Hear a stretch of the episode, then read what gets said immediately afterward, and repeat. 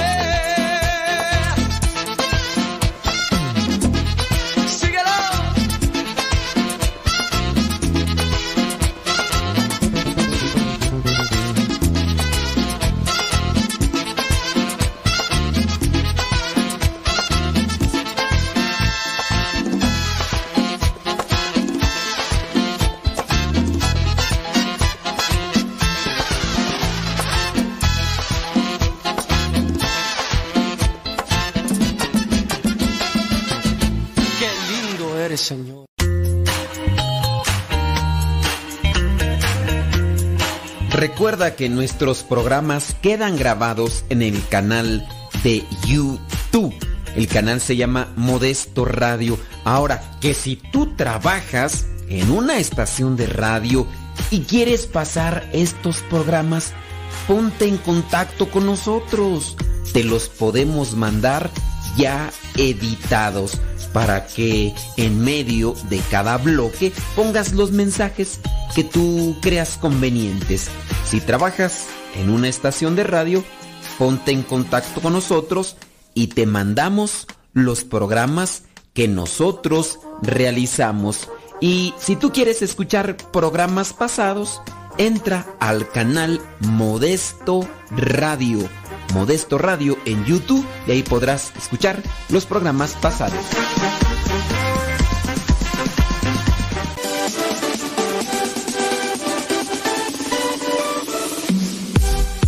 Porque nuestra prioridad es la evangelización. Transmitimos las 24 horas del día. Los 365 días del año. Llegando hasta tus oídos en las diversas plataformas digitales. Sigue en sintonía de Radio Cepa, una radio que forma e informa.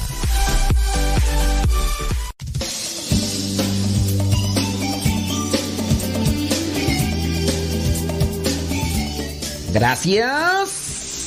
Muchas gracias por ser pacientes con sus preguntas, preguntonas.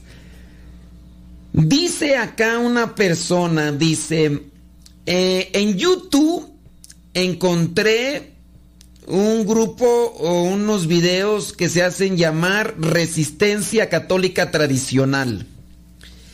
Dice que hablan que son creyentes de San Pío celebran la Eucaristía de espaldas al pueblo y critican y están inconformes con el Concilio Vaticano II.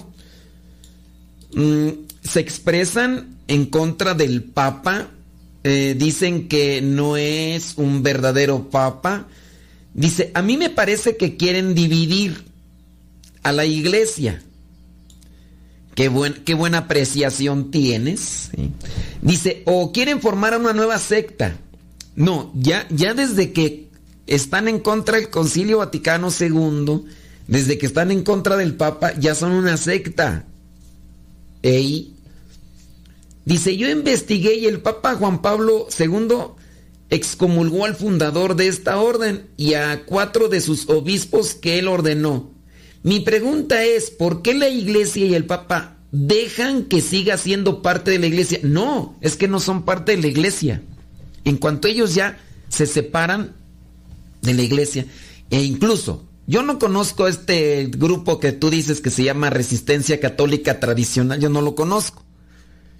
Pero ya en cuanto ellos están en contra del Concilio Vaticano II, si, si es que así sucedió como mencionas, que le San Juan Pablo II los excomulgó, ya no forman parte de la iglesia. Si este que se salió de la iglesia ordenó obispos, ya también quedó excomulgado, ya no pertenece a la iglesia. Si así puedan ellos decir que son devotos de San Pío, de la Virgen, e incluso hasta hagan una parodia de celebrar misa, porque no en realidad no es una misa, pero ellos hacen como que celebran misa. Entonces, no pertenecen a la iglesia. Pero sí tengan mucho cuidado con tantos videos que circulan ahora en las redes sociales, hablando del YouTube, hablando del Facebook, hablando del hasta del WhatsApp, tengan mucho cuidado, porque sí hay muchos que se presentan como sacerdotes y a veces es para sacar un provecho económico de, la persona o engañarlas, porque el demonio trabaja de una y mil maneras. Acuérdense que Satanás tiene diferentes nombres. La iglesia y también la Biblia y el cristianismo ha nombrado a Satanás con diferentes nombres diablo, Diablo viene de diablo. Diablo significa el que divide. Anticristo es el que divide. Anticristo no es uno. Anticristo es aquel que está en contra de Cristo, que está en contra de la iglesia, que está en contra de los sacramentos, que está en contra de todo lo que Cristo ha hecho en su iglesia. Ese es el anticristo. Y no lo digo yo. Ahí está en la primera carta de Juan, cuando habla sobre el anticristo. Todos los que dividen, todos los que separan, todos los que atacan, que están en contra de Cristo, son anticristos. No es uno. Hay Anticristo es anticristo. Anticristo, antiiglesia, antisacramentos, anti. Ese es el anticristo. Y, ya. Pero sí, ustedes sean observadores y, y si tú dices que, que te parece que este grupo quiere dividir a la iglesia, pues qué buena observación haces. Ya simplemente orientar y... Sí, es que ya, ¿quién pone una advertencia en el Internet? En el Internet tú o encuentras cosas buenas o encuentras cosas malas. ¿Quién pone el parámetro? Cada uno. Cada uno. Ya no, no se puede, ya está desbordado eso. Entonces ustedes sean abusadillos y, y traten de...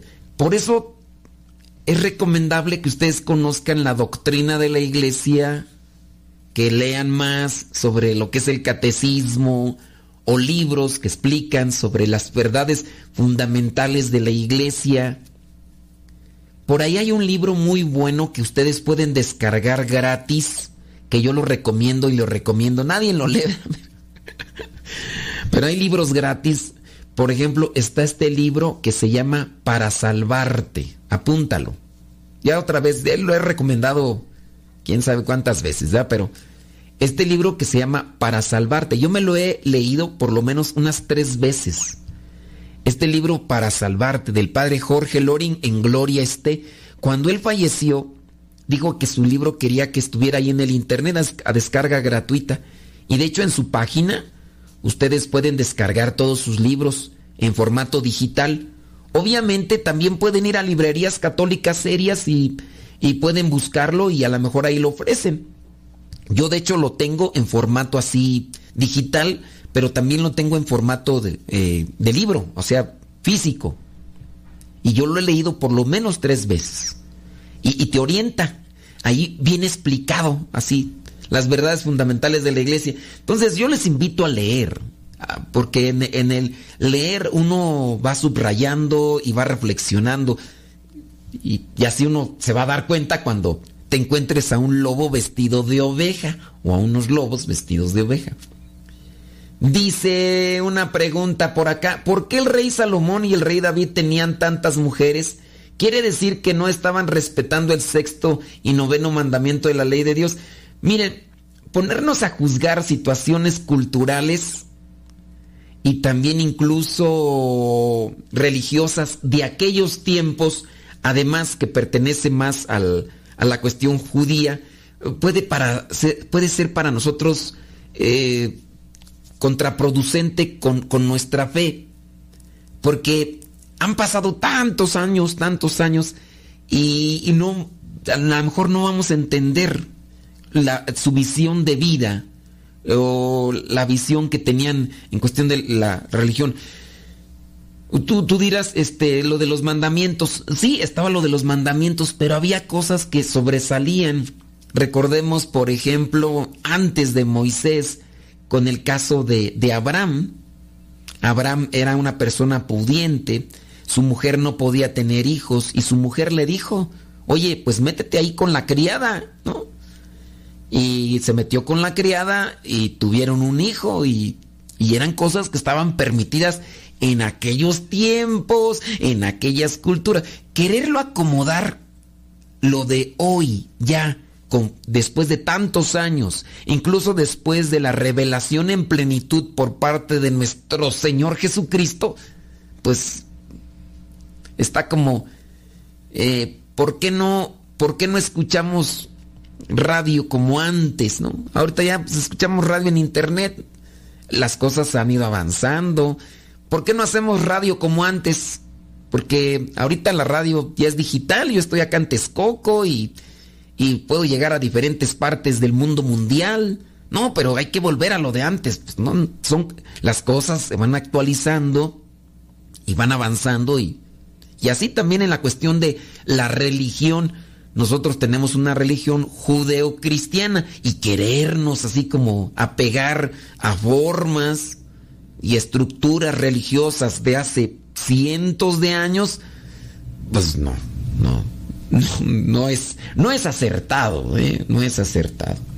Pero bueno, dice, si yo te, una pregunta, si yo tengo ahijados de bautizo antes de casarme, cuando me caso, ¿también son ahijados de mi pareja? Mira, el compromiso lo tuviste tú. Y si te casas, el compromiso sigue siendo tuyo. Que tu pareja te apoye, ah, qué bueno, qué bueno. Si tu pareja te dice, yo no te voy a apoyar, es más, te voy a hacer, te voy a poner piedritas en el camino para que tropieces, ay, ahí está peor. Pero sí, eh, acuérdense que el compromiso es de ayudar y apoyar a alguien en el crecimiento de la fe. Independientemente si, si ya estás casado o casada y tu pareja te quiere echar la mano, qué buena onda, qué buena onda. Ella no, no es un título, no es un privilegio el ser padrino, no es eh, algo así como un estandarte, una medalla, no, es un compromiso de fe, un compromiso moral. Si en su caso tú ya te casaste y tu pareja te quiere ayudar, qué buena onda, o sea, no, no, no necesariamente hay que darle un diploma para, no, no, no hay que apegarnos al apoyar a los demás en el crecimiento de la fe solamente porque tenemos un título, porque tenemos un, una, un nombramiento, ¿no? Ah, es que yo no fui padrino, a mí, a mí no, no me dieron. Y yo por eso no apoyo a esta persona. Y no, eso creo que no, no es correcto. Incluso hasta si no nos dicen padrinos, pero nosotros apoyamos. A ver, yo, yo les pienso yo que como sacerdote yo, yo les apoyo en la fe, ¿no? Soy su acompañante en la fe a muchos de ustedes y ustedes no me dicen a mi padrino. El padrino eso es lo que hace. El padrino solamente se compromete en la iglesia y se compromete con, con la, aquella familia, pues acompañarles en el crecimiento de la fe. Y yo les he acompañado a muchos de ustedes y ustedes no me dicen padrino. Digo, por si es andar queriendo buscar acá como un título, ¿no?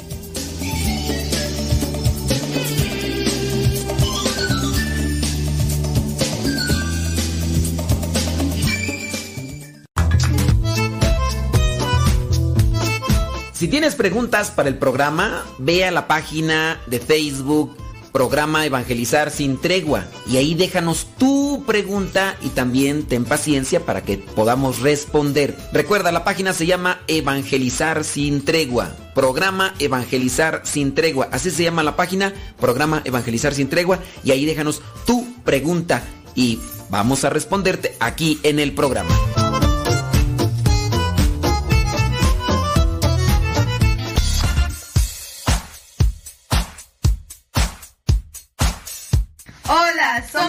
Hijas de Rosalía. ¿Y en la sala? En el cuarto. ¿En el baño? ¿En el carro? ¿En la oficina?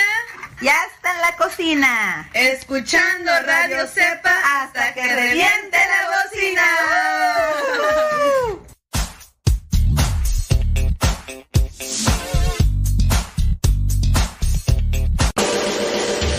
Escuchas Radio Cepa. La boca habla de lo que el corazón está lleno. Escuchas Radio Cepa.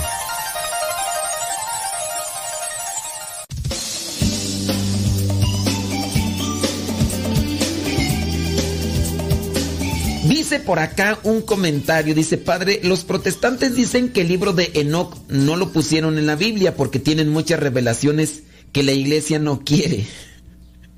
Dice que, ¿qué nos puede decir eso? Pues yo ese libro de Enoch yo ni lo conozco tú. Y una cosa, este, pues muchas personas pueden decir cosas con respecto al Antiguo Testamento, pero pues es que eh, nada más es, miren, ustedes no se tropiecen con comentarios de personas que caminan a su lado o de comentarios de personas que escriben en, el Facebook. Yo no sé dónde vean estos, estos comentarios. Pero a ver, si ustedes, tienen la posibilidad de buscar una Biblia Septuaginta. Si ustedes saben cuál es la Biblia Septuaginta, búsquenla en internet o vayan a una librería antigua y busquen una Biblia Septuaginta o de los setentas. Ahí está la Biblia del Antiguo Testamento, solamente del Antiguo Testamento, ahí está la Biblia de aquellos tiempos de Jesús. La Biblia del Nuevo, eh, lo que es la parte del Nuevo Testamento en la Biblia, esa ya fue conformada por la Iglesia Católica. Pero a lo que dicen del libro de Enoch, el libro de Enoch es de hace mucho tiempo y no es la Iglesia, en este, en este caso es el canon judío. Entonces ustedes, es que no podemos, no podemos quedarnos atorados con comentarios que nos dice cualquier persona. También uno tiene que ser astuto en eso, si no, al rato me van a decir que la tierra es plana y, me la voy a creer y, y, voy a estar ahí. Por ejemplo, miraba yo un video. Eh, la persona presentaba un comercial y dicen, dice la persona, miren, y una prueba más de que la Tierra es plana es este comercial. Entonces todos comenzaron a criticar a aquel fulano que presentaba un comercial como una prueba verídica de que la Tierra es plana. Dicen, dice, no hay más ciego que el que no quiere ver. Y le digo, oh, gracias por presentarme un comercial como que la prueba más verídica de que la Tierra es plana. Miren, las personas, por ejemplo, que opinan de eso, que la Tierra es plana, tan sencillo como eso, cómprense una cámara GoPro, cómprense un globo, de esos globos que no se deshacen con, con el frío y todo eso, lancen la cámara, pónganle un GPS, láncenla que, que pase la estratosfera y todo. Hay globos que hacen eso, hay globos, en las universidades han hecho eso. Y entonces ya ustedes van a ver, ya después de que caiga la cámara, si no se destruye, y, agarran el video. Es que es tan sencillo eso, por ejemplo, eso, un comentario así, de gente que dice que la Tierra es plana, que la Tierra es plana. Y entonces dicen que todos los videos que están con relación a, a la Tierra, que es circular y todo, pues dicen que no, que es mentira. Y hay gente que lo cree así, pero tal cual, y dices, bueno, pues nada, pues si tú quieres, pues nada más agarra una cámara, una GoPro de esas, eh, ponle, eso sí, bastante pila y lanza un globo y ya después vas a ver el video y... E igual, ustedes también no se dejen llevar por cualquier comentario que encuentran en la red o cualquier comentario de personas que caminan a su lado y que les dice cualquier disparate. También ustedes sean astutos en ese sentido. Pues sí. Vayan, al libro de... No, a la, Biblia Septuaginta, que es todo el Antiguo Testamento y que era de los tiempos de Jesús. Y vean si está el libro de, de Enoch y van a ver que no. Van a ver que no está el libro de Enoch. No es la iglesia católica. ¡Ay, la iglesia católica! Pues en tiempos de Jesús apenas estaba formando Jesús con sus apóstoles y eh, no, la iglesia católica ya estaba desde antes. Oh, pues no, que no, pues dicen que no, que, que, que algunos protestantes dicen que comenzó la iglesia católica con, eh, ¿cómo se llama este cuatembre? Con, ay, se me va el nombre, tú, se me va el nombre, Constantino. Entonces, pues váyase ya de acuerdo, ya cuál, cuál cosa. Pero sí, hay veces que la gente nada más habla de las cosas que oye, pero sin, sin analizarlas. Váyase allí. Usted que tiene la duda sobre el libro de Enoch, vaya, busque a una librería y sería una biblioteca, perdón, a una biblioteca. Busque, o si no, busquen en internet la Septuaginta o la Biblia de los setentas, que es el Antiguo Testamento de los tiempos de Jesús. Y, ya busca ahí a ver si está el libro de Enoch y ya. Oye, ¿te, acuerdas, Héctor Malta? de tus tiempos. En, hace muchos años había por ahí una canción, una canción, ¿quién la cantaba? Tú no me acuerdo ni quién la cantaba, que decían que, que era una invocación al demonio, que era una canción satánica y que decían que no la debíamos de cantar. Una canción que decía eje, se, serejere, sereje, sereje, sereje, eje, ge, ge, eje, No sé si te acuerdas de esa canción, hace muchos años. Y mucha gente decía que esa era una canción satánica. Que de, que de hecho decían algunos que esa era una invocación a, a Satanás. A eje, ge, serejere, ge, ge, y entonces ahí traían, ahí traían el chisme. Ah, dice que, dice Héctor Malta, que se llamaban las ketchups. ¿Quién sabe era de los noventas o de los ochenta? Yo la verdad no tengo así la... Sí. Bueno, pues decían en aquellos tiempos de esa canción, creo que eran los noventas, ¿no? Decían que esa era una canción satánica. Una canción satánica. Bueno, pues ahí andaba el chisme, se lo comunicaba fulano, sutano, mangano y había una sentencia así. ¿Quién dijo eso que era satánica? Ah, pues es que dice hay algo que no es descriptible. Hacer eje, se, eje, y sí. Pues bueno, en la actualidad sale a la luz por qué es esa canción. Y la canción versa sobre un muchacho que se acerca a un DJ, uno de estos que ponen música en las fiestas, y que le pide una canción en inglés. Y la canción en inglés, que no me acuerdo cómo se llama, pues tiene más o menos un estribillo así. Entonces el que está hablando español le dice al DJ, oye, pon esta canción en inglés, ¿cuál? Una que dice...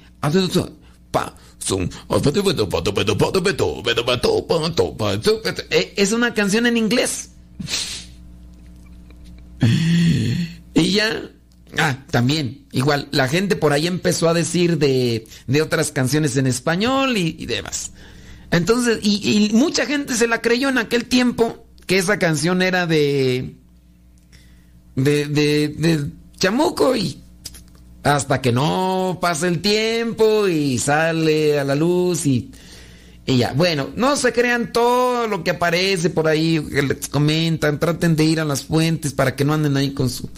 Dice una pregunta, dice por acá otra persona, dice que se divorció, está en proceso de que den ahí anulamiento, dice, y espera poder confesarse y comulgar, dice, pero el otro día dijo que mujeres que se operaron no pueden. Mire, eh, yo ya nunca voy a poder comulgar, miren, en el caso de las mujeres que se operaron, tienen que ir con el sacerdote. Tienen que ir con el sacerdote y platicar bien su situación. Porque, pues sí, es una cuestión muy particular. Les voy a poner un ejemplo. En el caso de las mujeres que abortaron,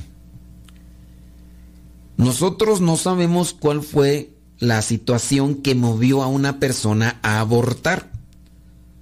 No se puede decir que todas las personas o todas las mujeres que abortaron se van a ir al infierno. No.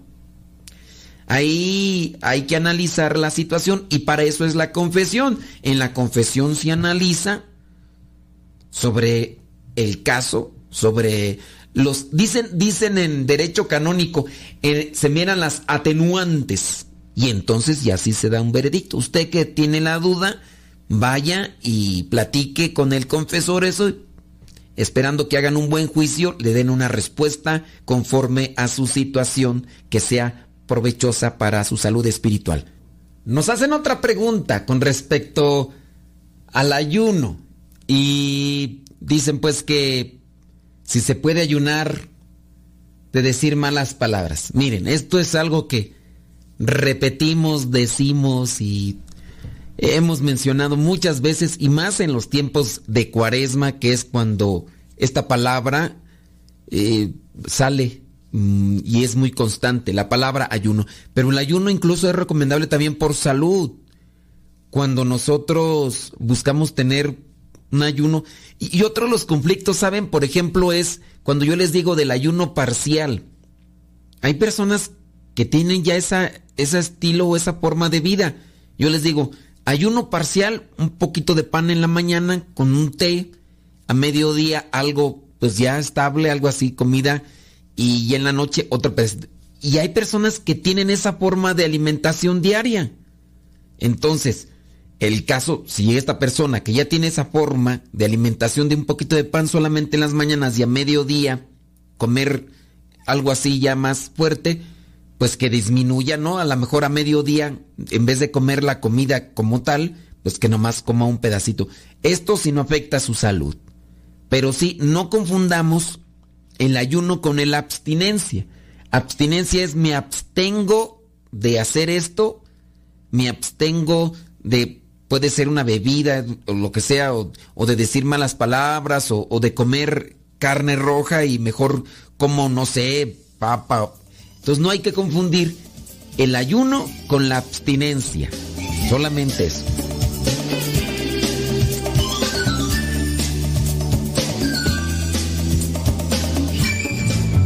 Alexa, pon música de los misioneros servidores de la palabra. Esta es la música de los misioneros servidores de la palabra en Spotify. Justo cuando estaba vacío y creía que no habitabas en mí.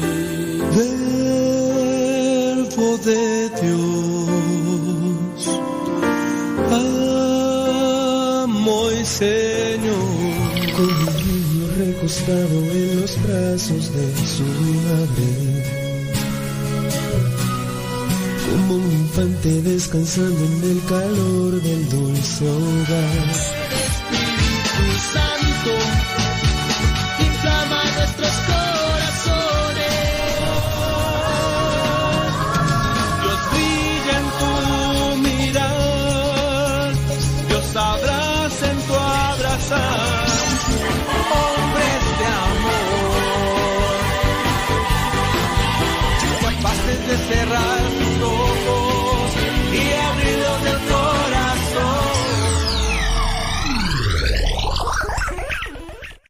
Las mejores melodías, las mejores melodías, la música que te acompañe en tus actividades.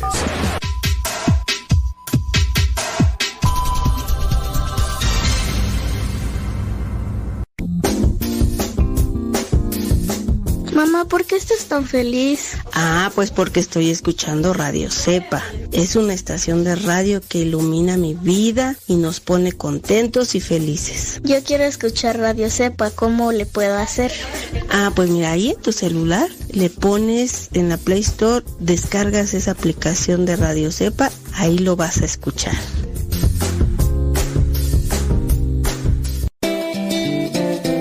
Quien ha conocido a Dios no puede callar. Escuchas Radio Cepa.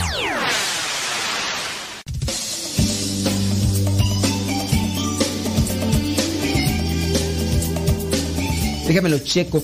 Dice, quiero preguntarle si el Reiki es aceptado por la iglesia. No.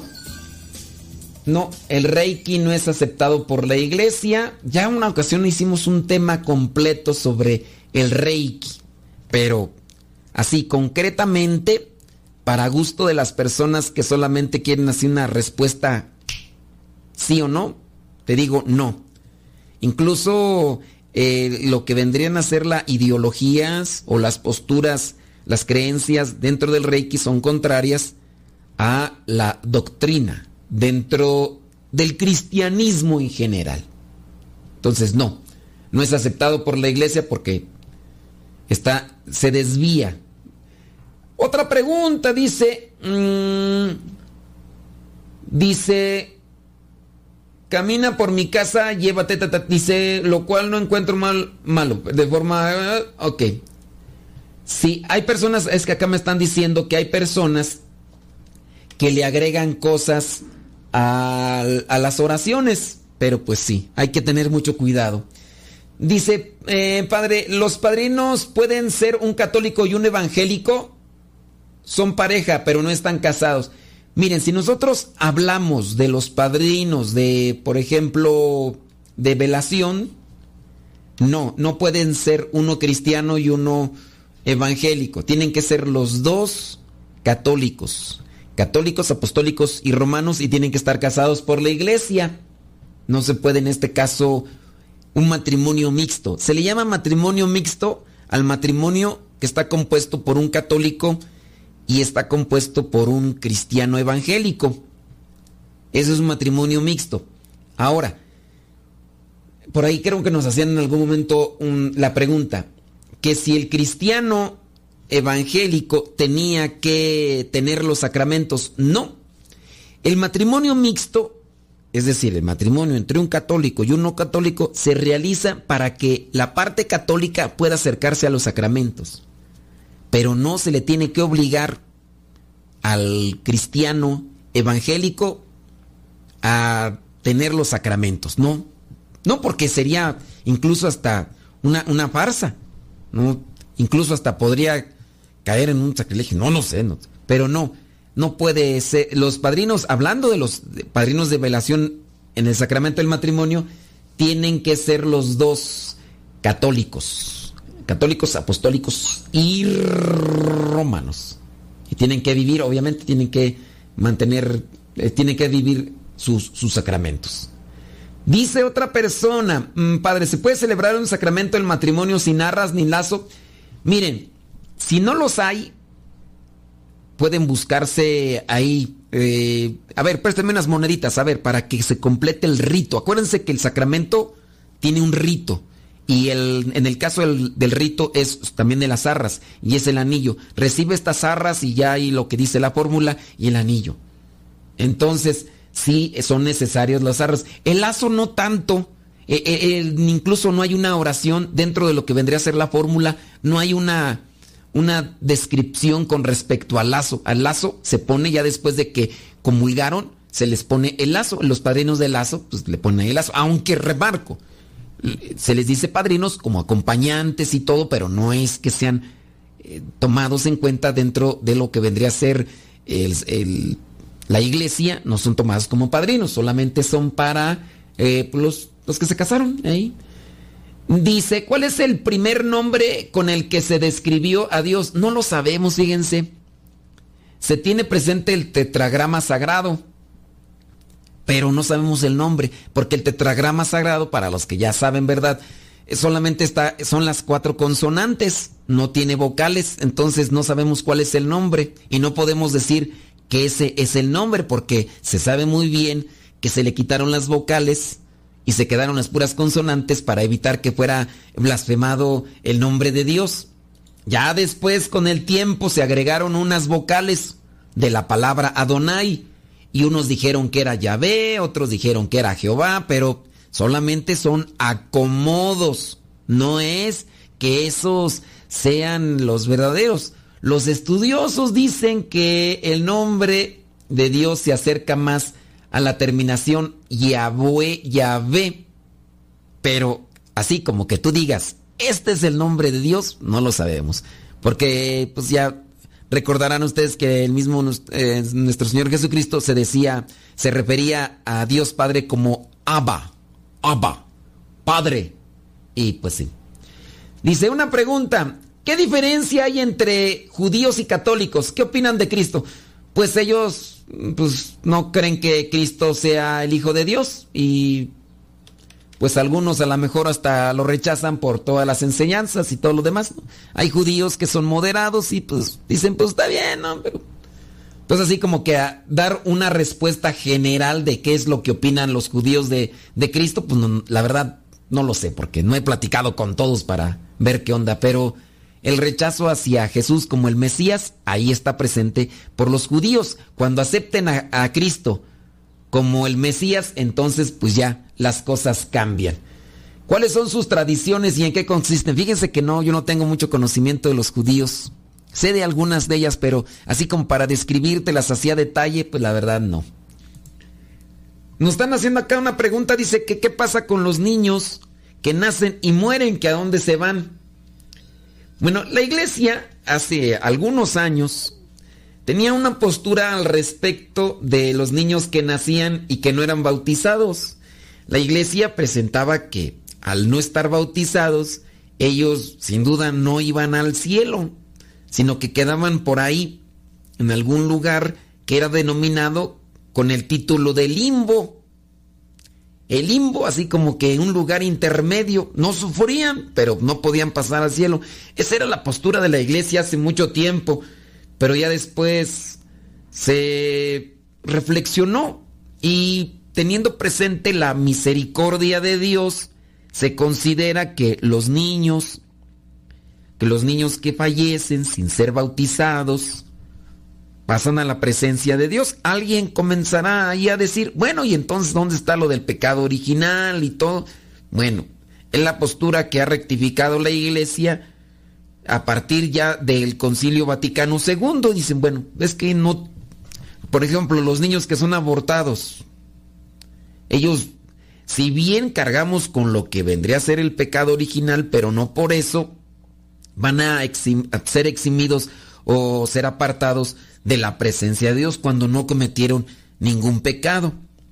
Y hay personas pues que todavía se aferran y dicen, no, pero ¿por, qué? ¿Cómo entonces? Y bueno, pero esa es la postura de la iglesia, que los niños que mueren sin pequeñitos, sin ser, sin ser bautizados, pasan a la presencia de Dios. Por acá nos hace una pregunta una persona y dice, Padre Modesto, dice, para el altar hay imágenes u otros elementos litúrgicamente hablando que deban estar. No le entiendo a tu pregunta, oye. Para el altar hay imágenes u otros elementos que deban estar. Pero ¿de qué altar me hablas? Acuérdense que la palabra altar, pues, refiere eso. Una repisa en alto, por eso es altar, está en, algo elevado, eso significa altar. Y yo no sé si te refieres a un altar dentro de un templo o un altar que pueda tener una persona e, en su casa. ¿Y ¿Qué son las imágenes? Las, las imágenes son algo referencial. Si uno las toma como cosas sagradas en el sentido de que son sagradas en sí mismas, no, son algo que nos invita a tener nuestra mente y nuestro corazón en lo trascendente, en Dios. Nos inspiran. Así como una flor puede eh, transmitir cariño, ternura. Cuando se regalan flores, por ejemplo, el 14 de febrero se regalan flores, o el día de la mamá se regalan flores. Mamá, aquí están las flores. Las flores son un signo, no es que las flores sean amor, son un signo que refiere un cariño o algo especial. Las imágenes también nos vienen a referir que hay personas que dieron la fe y nosotros también debemos de pensar, pero es algo trascendental. Pero aquí yo no sé la pregunta, ojalá y nos la puedan hacer con más claridad para responderla, ¿verdad? Con más, con más exactitud. Dice, ¿por qué la iglesia no acepta las apariciones y revelaciones de la Virgen de Garabandal? Miren, la iglesia es muy meticulosa en esto, no solamente es eh, así, es, muy, voy a, voy a utilizar un término, es muy escrupulosa la iglesia, escrupulosa en el sentido de que tiene que tener todos los elementos que le pudieran dar una validez de las apariciones como algo realmente sobrenatural. Porque pues alguien va a decir, no, pero yo sí, no. Hasta que no tenga todos los elementos, incluso científicos, elementos de fe, no puede declarar algo así como, como oficial. Ya sea las apariciones de Garabandal o las apariciones de Meyugori o las de Atlanta. Hay casos en los que las apariciones son más bien el resultado de una enfermedad, a veces un, eh, una manipulación también psicológica y también de la imaginación. Y por eso es que la iglesia se detiene. Hasta que no haya una manifestación sobrenatural y ésta sea investigada y sea declarada como verdadera, hasta ese momento no se puede eh, dar a conocer como una revelación verdadera o como una manifestación de parte de Dios.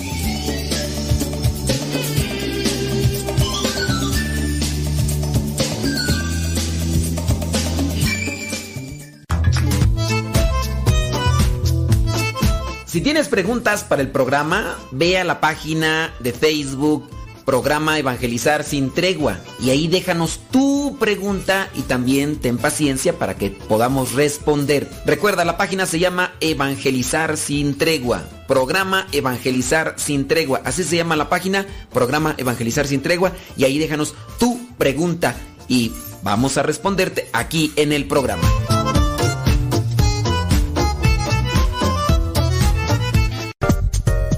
Estamos cerca de ti. Música especial para acompañarte. El camino que lleva al cielo pasa por el Calvario. Escuchas Radio Cepa.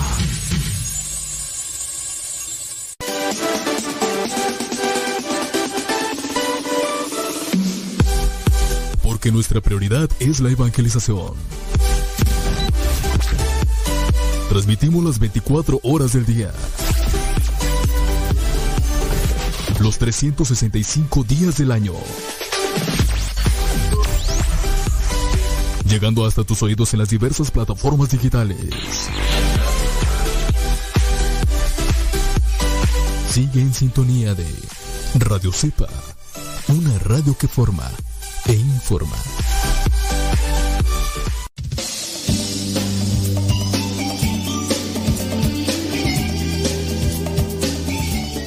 Por acá, dice una persona, dice que tiene un familiar, eh, eh, dice que lamentablemente tuvo una mala experiencia con un sacerdote, es una muchacha.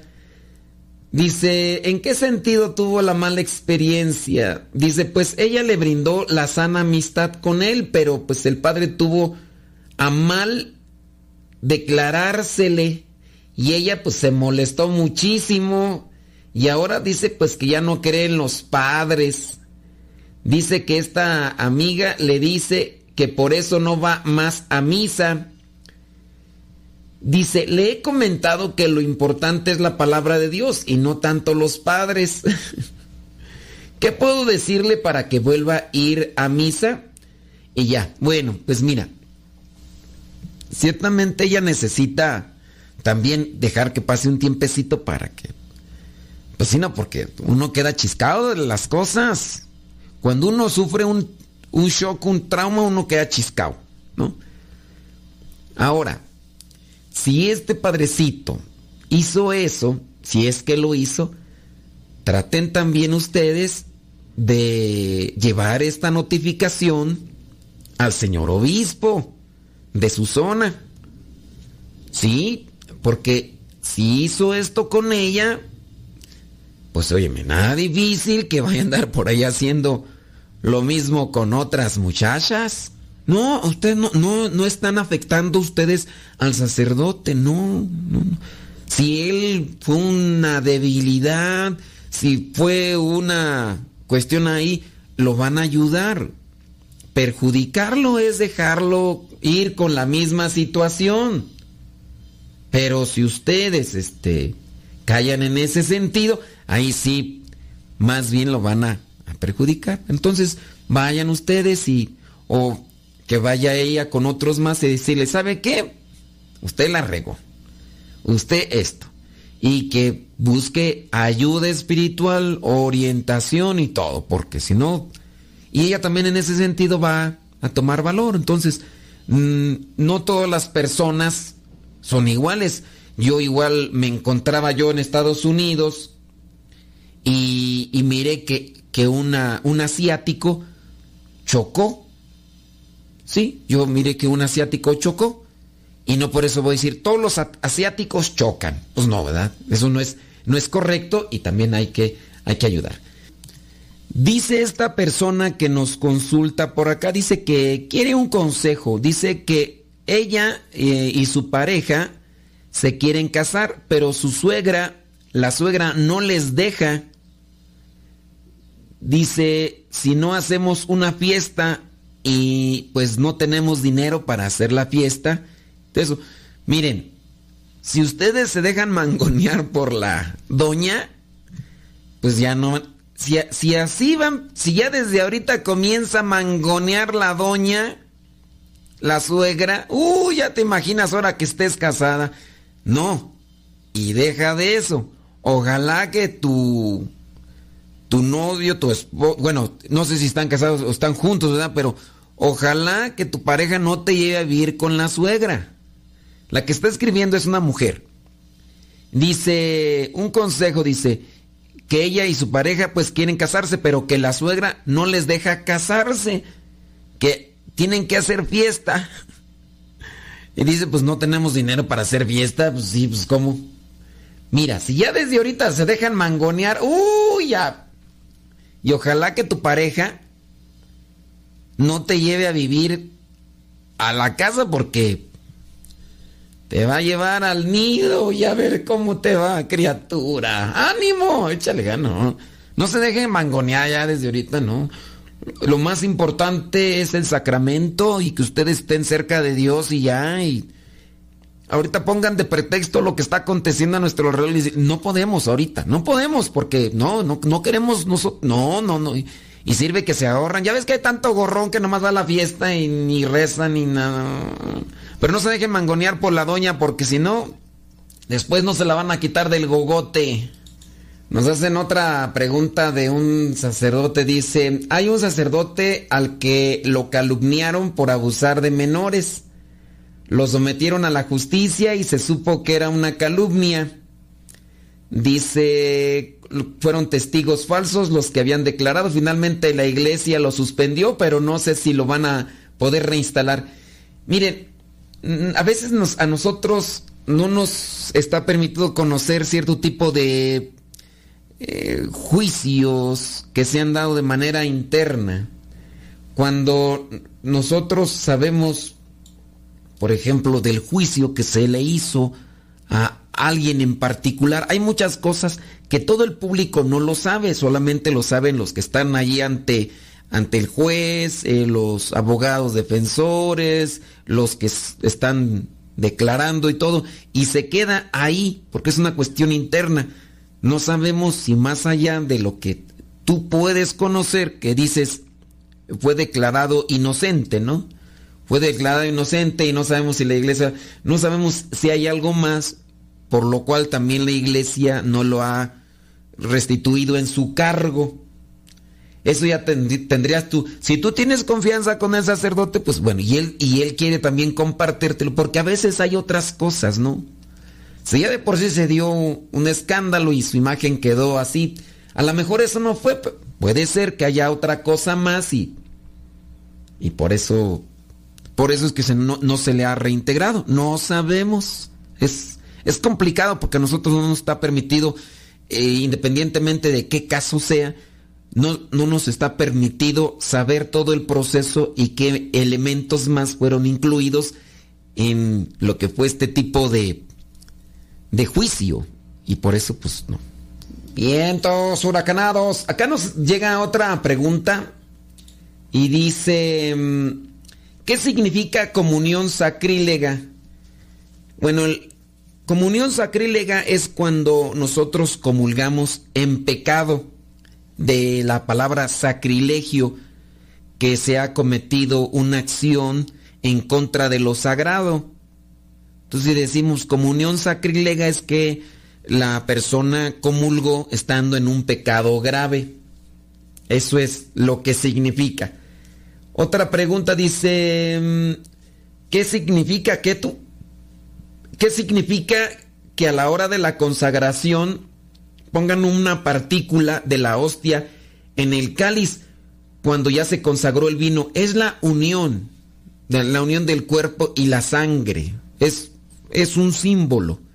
Si, por ejemplo, alguien comulga solamente la sangre de Cristo, pues es la sangre de Cristo. Y si solamente comulga el cuerpo de Cristo, pues en el cuerpo de Cristo.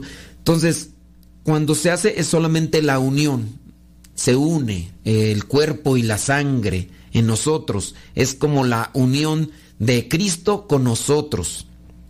Que también eso viene a significar la gotita de agua que se pone cuando se está preparando, cuando se está preparando el, el, vino para la consagración. No sé si se han fijado que también se agarra una gotita de agua Esa es la unión. De hecho, el sacerdote hace una oración en ese momento, así como Cristo se unió con nosotros, haciéndose hombre, que también nosotros participemos de lo que Él nos ofrece de su gracia. Por eso es solamente una gotita entre todo el vino que se utiliza para la consagración. Y cuando ya se consagra, se hace un corte de una partícula de la hostia consagrada por la unión, la unión que también hará con nosotros. Esto es más bien una forma de simbolizar esa unión.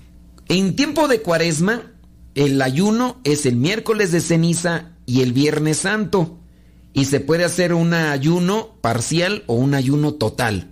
El ayuno total es no comer nada durante todo el día. Ahí la lección la tomas tú. Si estás enfermo o si eres una mujer que está amamantando o ya eres una persona anciana o te duele la cabeza, si ayunas, no ayunes. No ayunes. Eh, la iglesia propone eso como herramientas para un fortalecimiento espiritual. Así que miércoles de, no es no es es que dice la, la, pregunta dice, se supone que tenemos que hacer ayuno, se supone. No, tenemos que hacer ayuno. Miércoles de ceniza y Viernes Santo. Ese es el ayuno. El ayuno total es no comer nada durante todo el día. Si puedes, pues hazlo. El ayuno parcial es comer a mediodía. Comer a mediodía. Pero ligero, tampoco te atasques. En la mañana un pedacito de pan con una taza de té, si tú quieres, o con un vaso de agua, y en la noche también. Es decir, reducir los periodos de alimentación. Acuérdate que el ayuno significa no comer, no comer. La abstinencia es eso, abstenerte de algo. Los viernes, todos los viernes del año, uno debe de practicar la abstinencia de, de carnes y cosas así. Entonces, espérame tantito que acá dice la computadora que se quiere reiniciar. ¡Vamos! Espérame tantito. Ya, ya, ya se acomodó. la abstinencia es abstenerse de, de carnes, de carne roja, carne de cerdo, carne de pollo. Ah, o abstenerse de otra cosa, también igual. Puede ser las carnes, abstenerte, por ejemplo, del celular. esa es la abstinencia.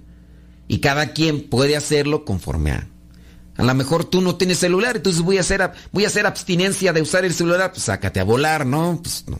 Entonces uno tiene que buscar de qué cosas uno se puede abstener. Voy a hacer abstinencia de computadora, pero ahí trabajas, ahí estás haciendo tu home office, todo, pues no. Entonces cada quien analice, haga sacrificios y penitencias para fortalecer la voluntad.